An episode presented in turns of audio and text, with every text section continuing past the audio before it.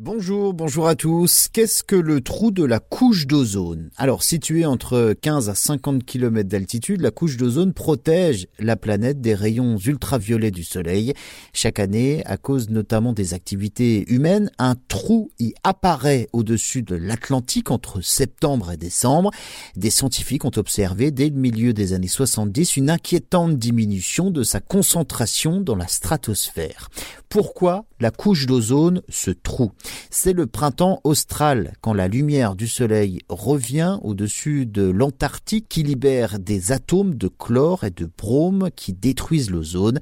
Ce trou est causé par euh, l'utilisation humaine de certains produits comme le CFC, le chlorofluorocarbure et d'autres gaz qui se retrouvent dans l'atmosphère. En décembre, les niveaux d'ozone reviennent alors généralement à la normale. Et ce trou est de plus en plus gros, 75% plus grand en 2021 par rapport à celui de 1979. Le trou de la couche d'ozone est désormais plus grand que l'Antarctique.